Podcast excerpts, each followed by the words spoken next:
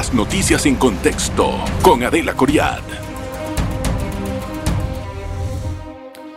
Bienvenidos. Hoy vamos a tocar un tema que si bien tal vez no está en la agenda de su día a día, está en la agenda del ciudadano común, del ciudadano que busca resolver conflictos, de la persona que tiene que acudir a un juez de paz para poder lograr una forma de conciliación, pero que muchas veces puede salir pues insatisfecho, depende del resultado o también de la supervisión que se pueda tener a los jueces de paz. Ese es el tema que vamos a tratar hoy, hoy, la función de los jueces de paz y qué tanto está funcionando con o qué tanto está haciendo efectiva con el usuario que es el ciudadano común, como usted y yo. Gracias a Susana Mora por acompañarnos, ella es juez de paz, pero también antes fue corregidora. Así es que tiene las dos experiencias y eso es lo que a mí me, motiva a llamarla para que nos dé una perspectiva de lo que está pasando. Si yo le preguntara ahora, desde que se instalaron los jueces de paz, que es la ley de 2016, es lo que tengo entendido, eh, ¿qué ha sido el resultado con respecto a la, a la efectividad del trabajo? Con la comunidad, obviamente. Bueno, Adelita, eso eh, va a depender mucho del contexto donde esté laborando o donde, se esté desempeñando el juez de paz, toda vez que cada comunidad es diferente, ¿verdad? No es lo mismo estar en una área urbana que en una área rural, pero en contexto general, pues inclusive hasta dentro de los mismos jueces de paz, hay algún grado de, de descontento porque no tenemos todas las herramientas que la ley indica que tenemos que tener hay distritos que son, tienen un poquito más de ingresos que otros. Eh, Vamos a entender ese, cómo funciona una casa de paz, una casa de un juez de paz. Ahora, para entender esto, ¿quién nombra a los jueces de paz? Bueno, este es un proceso de selección que está estipulado en la ley, donde el aspirante lleva los requisitos que señala la ley para concursar. Luego ese concurso pasa por un escrutinio, donde hay cinco personas que son el comité que lo va a, a, elegir o a escoger, em, que está conformado por un miembro del Consejo Municipal, un miembro de la Junta Comunal del corregimiento donde, donde aspira a estar, eh, hay un, miembro de la Defensoría del Pueblo y dos miembros de la sociedad civil que es lo que vendría siendo la Comisión Técnica Distrital. Esa Comisión Técnica Distrital se hizo muy bien al principio y tengo entendido que al principio hicieron muy buenos nombramientos, pero después no funcionó.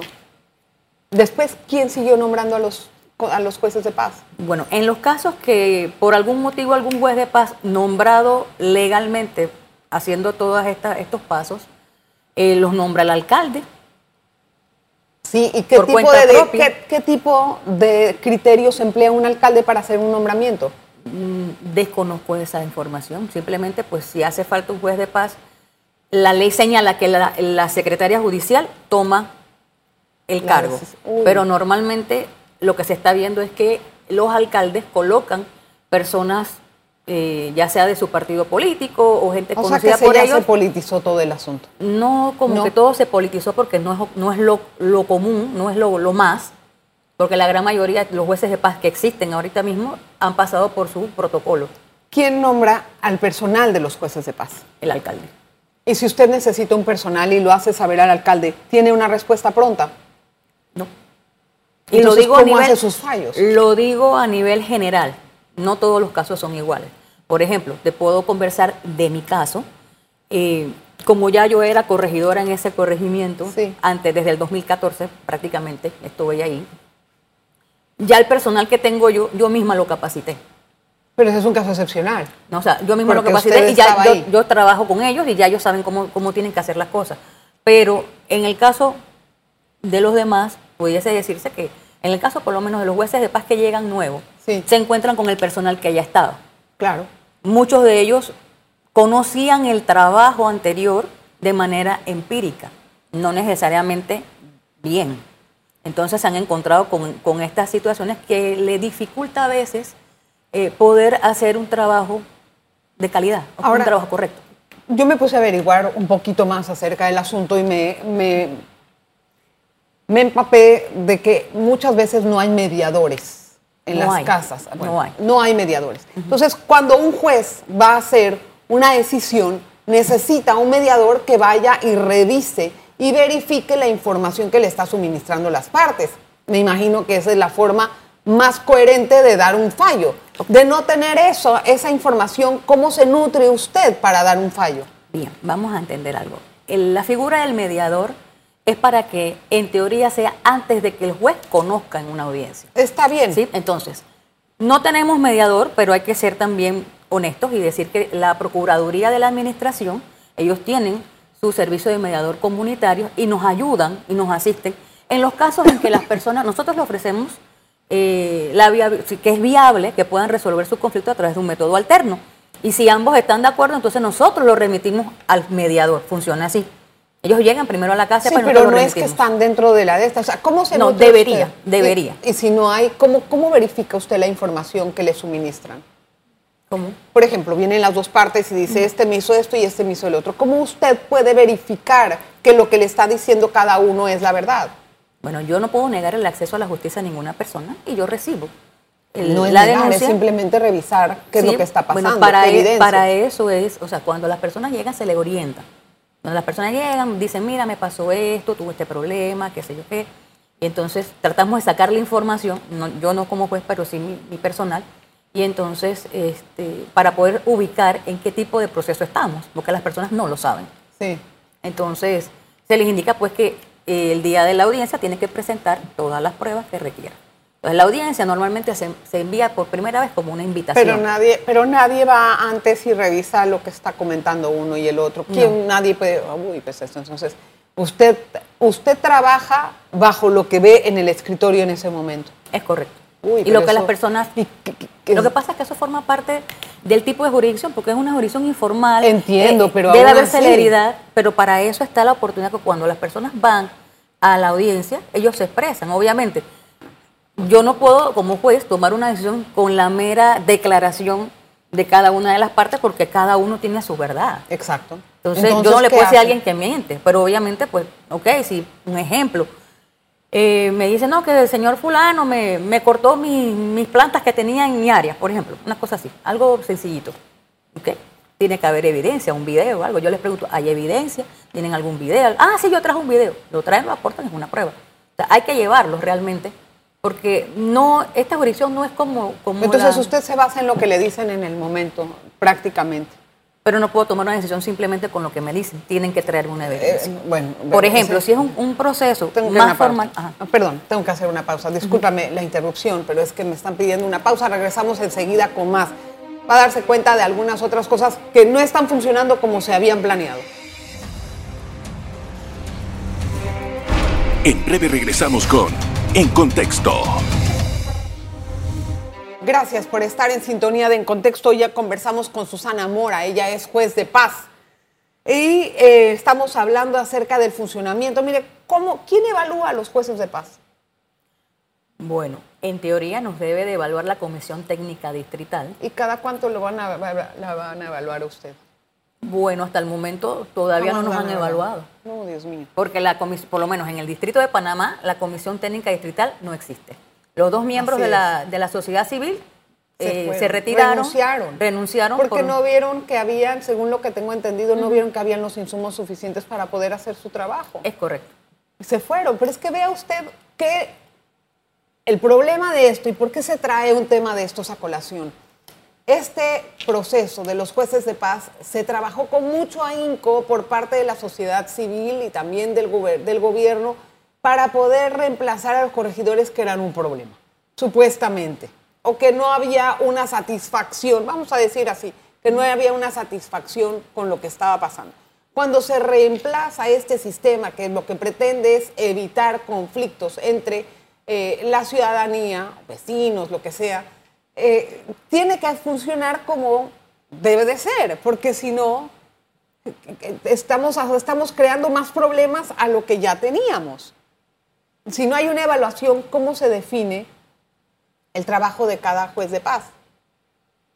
¿Quién lo puede, quién lo puede calificar?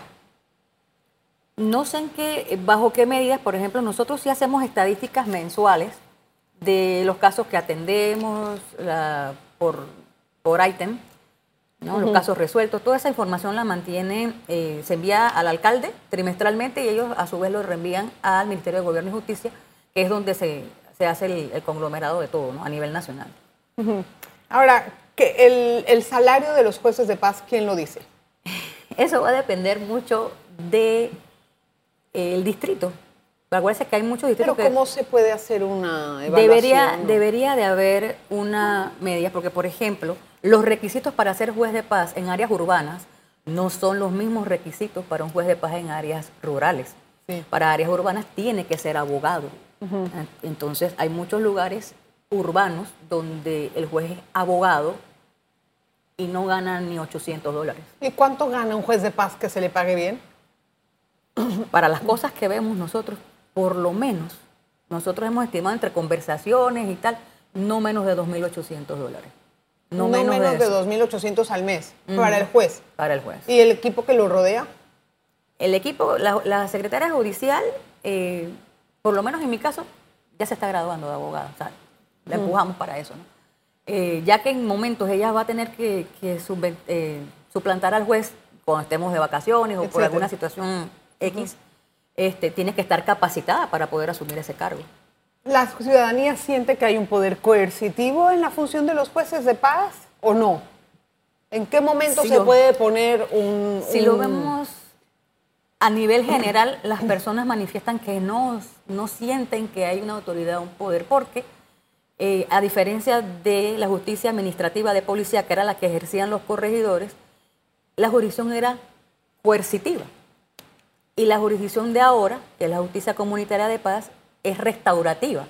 Es diferente. Pero tenemos que estar claros de que la cultura de paz no Sí. ha sido eh, eh, desarrollada como política de Estado realmente, porque las personas todavía, después que se quejaban de los corregidores, ahora añoran a los corregidores. Ahora, ¿cuál es la diferencia, si usted puede ponerlo en una balanza o en una tabla diferencial entre un corregidor y un juez de paz?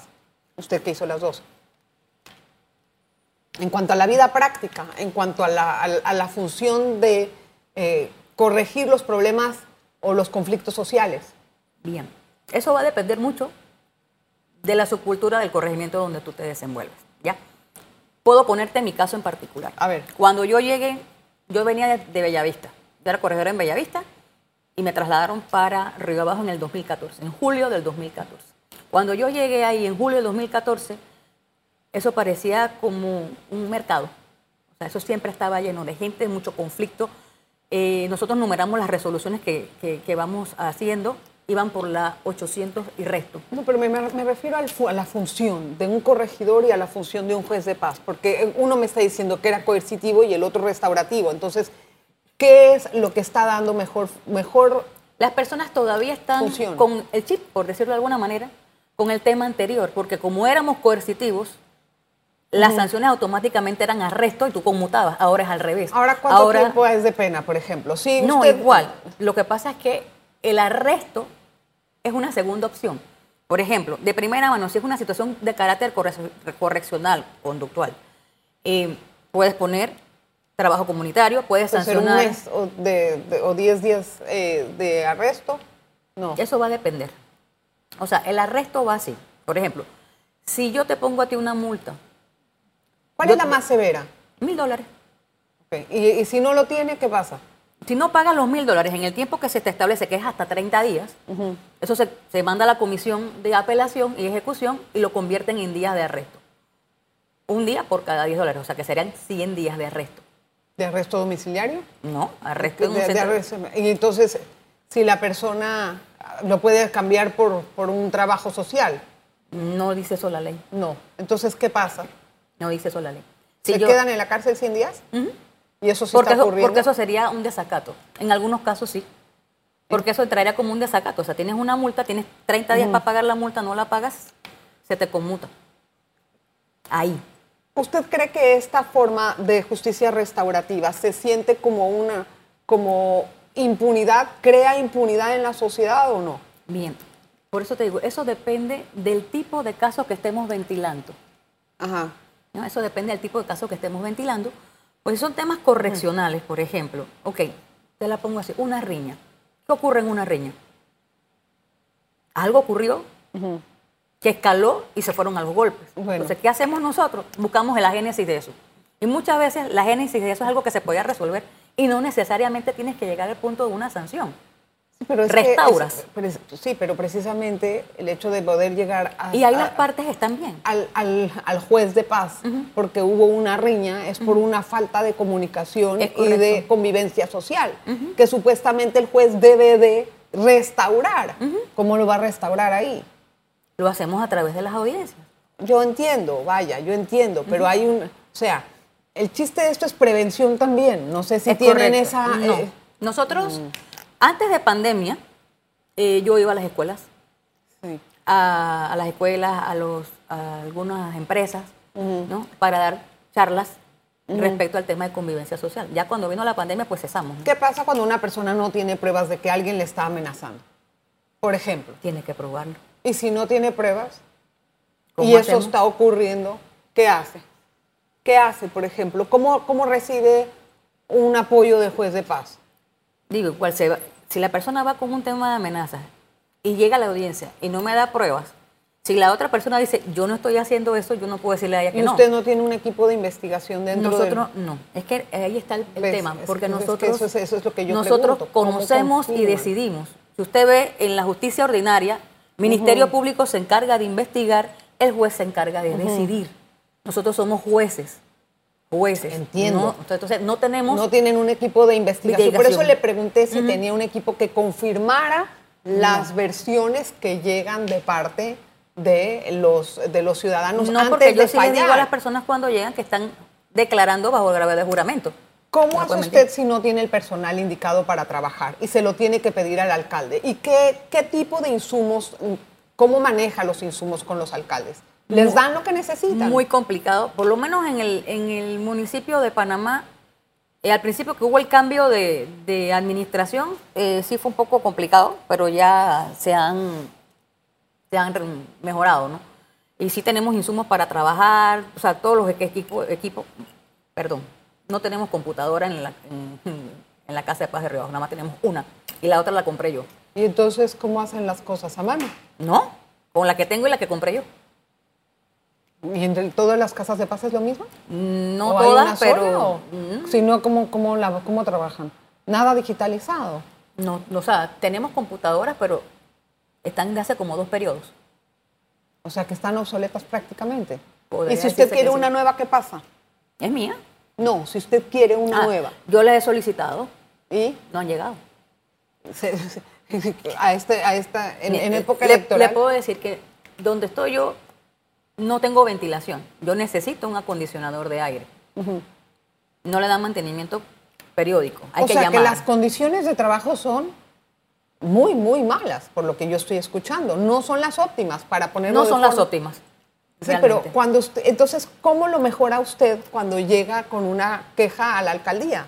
¿Qué es lo que pasa? Bueno, realmente nosotros no podemos mejorar nada porque nosotros me enviamos notas, solicitudes. Mire, cuando estaba la vicealcaldesa, me tocó a- acudir a ella porque no teníamos aire acondicionado y yo no podía trabajar así. Yo no podía tener tampoco a las personas allí porque no hay, no hay ventanas donde yo estoy. Qué horror, eso es Entonces, gracias a Dios, ella hizo lo- los movimientos, hicieron la requisición y me pusieron los aire acondicionados. Wow. Pero eso fue después de como de año y medio estar luchando con eso. Wow, wow, wow. Y en el interior ni se diga. Hay compañeros en... ¿Cómo, saber, ¿Cómo saben si no se parcializa un juez de paz? Es que eso es, un- eso es subjetivo de cada persona que va. Eso, o sea, Bueno, eso- ¿Cómo eso es puede saber si no hay una parcialización, si no hay un tráfico de influencias en un, en un aspecto que uno va a dirimir? Pero es que, o sea, es que en realidad, siempre que hay una persona que no está de acuerdo con una decisión, va a decir que el juez de paz lo compraron o que es amiguito de fulano. Esa, eso es lo clásico de escuchar. Pero uno dice, no, no es que no sustenté mi postura o no pude probar lo que yo decía, pero es eso. Pero, pero, pero déjeme hacer una pausa. Seguramente puede haber eso. Si los es- alcaldes están siendo nombrados, si los jueces están siendo nombrados por alcaldes, sin ningún tipo de concurso o mérito, pues entonces esa va a ser una de las consecuencias, creo yo. Espérame, Susana, me responde al siguiente. Vamos a la pausa, regresamos enseguida con más del tema. En breve regresamos con en contexto. Hoy hablamos de los jueces de paz. Mire que las condiciones de trabajo para muchas de las oficinas a las que acude la ciudadanía para resolver los conflictos más básicos, porque de ahí es donde debemos evitar que escalen a posiciones mayores o que los problemas se hagan más difíciles después. Tienen condiciones muy, pues, eh, como decimos acá, están trabajando con las uñas. Ni siquiera unos tienen computadora, otros no tenían aire acondicionado o sea, ¿cómo podemos sentir que estamos invirtiendo en justicia si realmente no lo estamos haciendo? Es que ese es el tema, o sea, siempre la, crítica va hacia el juez que no hace nada, pero no tienen idea de las cosas que hacemos nosotros y, las magias a veces que tenemos que hacer para poderle dar respuesta a la comunidad, porque igual hacemos el trabajo. Susana, ¿qué dice la ley de la remoción de los jueces de paz? Bueno, para el tema de la remoción de los jueces de paz tiene que haber una queja que debe ser recibida ante la Comisión Técnica Distrital. La Comisión Técnica Distrital debe de hacer una investigación al respecto y le da al alcalde su apreciación de qué es lo que sería lo correcto en ese caso. Si una amonestación, una destitución o, ellos estiman conveniente. Pero eso no existe. Se han dado casos en el interior que el alcalde simplemente ha votado a los jueces de paz. Hay algunas que ya le reintegraron, este, simplemente porque no es de su afinidad. Y así no se puede. Ahora, ¿la capacitación de los jueces de paz existe? Ok. ¿Se prometió eso al principio? Se prometió al principio eh, con la Secretaría Nacional de Descentralización. Se hizo una capacitación que fue de octubre a diciembre del 2018, buenísima, ¿no? De diferentes aspectos. Sí, porque estaban nuevos. Sí, o sea, fuera de... Por lo menos para los que no habían estado de este lado del, escritorio, fue fantástico. Para los que ya estábamos de otro lado, fue reforzar. Muy así que fue fantástico. Fuera de eso, pues el Ministerio de Gobierno ha hecho una que otra eh, capacitación, o sea, ellos le llaman capacitación, pero es más de lo mismo.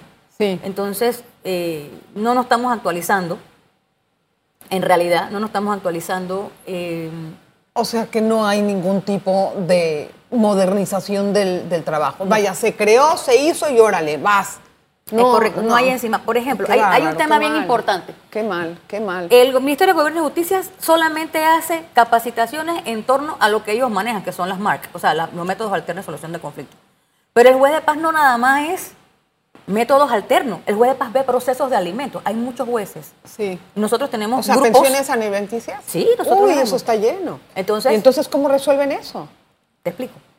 Eh, nosotros tenemos un grupo de WhatsApp y a través de ahí hacemos retroalimentación, damos apoyo, me llaman, mira cómo se hace aquí, cómo se hace allá. O sea que entre ustedes se asesoran.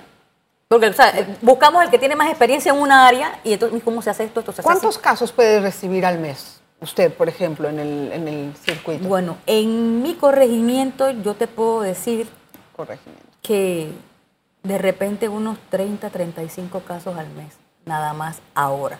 Antes eran 200, 300, 400. ¿Y por qué ha bajado? Porque yo siento que el trabajo sí se ha hecho. ¿Cómo se ha hecho? El, trabajo restaurante, ¿cómo se Es correcto, porque el, yo lo mido de esa forma. Las personas pensaron, como tienes más, más personas que te llegan, es mejor. No, es al revés. Porque eso significa que tienes una alta conflictividad. o tal vez la gente piensa que no vale la pena ir al juez de paz porque no pasa nada. No, va Porque la pena es de mil dólares. O sea, no, ¿quién quiere ir cuando la pena piensan que es impunidad? Entonces pero fíjate, no voy ya. Pero es que antes era menos. La sanción era 365 dólares, lo Pero tenían otras funciones, otras facultades ustedes. No, o sea, antes la sanción era arresto. Sí. Y después se, se, cambiaba a multa si la persona quería. Ahora es al revés. El tema está que la gente sí va, sí va. Pero yo vengo atendiendo a estas personas desde el 2014. Y esa, eso ha ido bajando. Yo aplico los métodos alternos desde que antes que se aplicara la, justicia en el 2018. y me ha funcionado porque año tras año me ha ido bajando el nivel de conflictividad. Ojo, hay cosas graves, por lo menos, que, que, si pandillas y eso, pero eso no me corresponde a mí atenderlo, eso ya es un tema de Ministerio Público. Sí, lo que compete a Casa de Paz o a Justicia Comunitaria de Paz. Eso me gustaría en pocas palabras que me resumiera qué sí puede ver y qué no puede ver, porque sé que lo mercantil no pueden verlo ustedes, también sé que no pueden hacer ordenar allanamientos como antes se hacía. ¿Qué sí pueden ver? nosotros vemos eh, todo lo que tenga que ver con alteración a la convivencia pacífica riñas, eh, eh, en, el aspecto conductual, eh, eh, riñas, las quemas, eh, las amenazas, las amenazas de muerte. Porque la gente sí, piensa sí. que tú le dices amenaza, porque, ay, me amenazó que me va a llevar la policía, eso no es una... No, una- pero imagínate si no tienes ningún tipo de, de pruebas. Pero normalmente, normalmente las personas sí las tienen. Cuando llegan con esa situación de amenaza, Pero sí las una tienen. amenaza de muerte necesita una denuncia penal, no una denuncia en la corregida, en, No, en- es en que la lo- lo justicia que y pasa paz, es- porque eso puede concretarse después. Es correcto, pero la amenaza no está contemplada como un delito, sino como una falta. Sin embargo, en la parte eh, conductual, en los, en los procesos correccionales, vemos cuatro delitos menores, o sea, delitos en grado eh, Tengo poco tiempo. simple. Entonces vemos hurto simple, estafa en modo simple, lesiones personales y apropiación indebida. Esos son delitos. Así es. Lo quieren ver como una falta, pero no tenemos las herramientas para poder apoyar a la gente. Uy, ¿Cómo no. hacemos? Qué peligro. Mire, qué lástima. Me da, me da mucha. Me da, me da tristeza ver que eh, el, el proyecto que se creó con tanto ahínco no haya tenido eh, la conducción que debería de haberla tenido. Podría mejorar, ojalá que se lo haga así. Gracias, Susana, por sus aportes, por explicarnos, porque esta fue una entrevista ilustrativa. Muchísimas gracias, Susana Mora, por estar con nosotros en contexto y gracias a usted siempre Gracias por su sintonía. Las noticias en contexto con Adela Coriad. Revive este programa entrando al canal 1 de BOD de Tigo.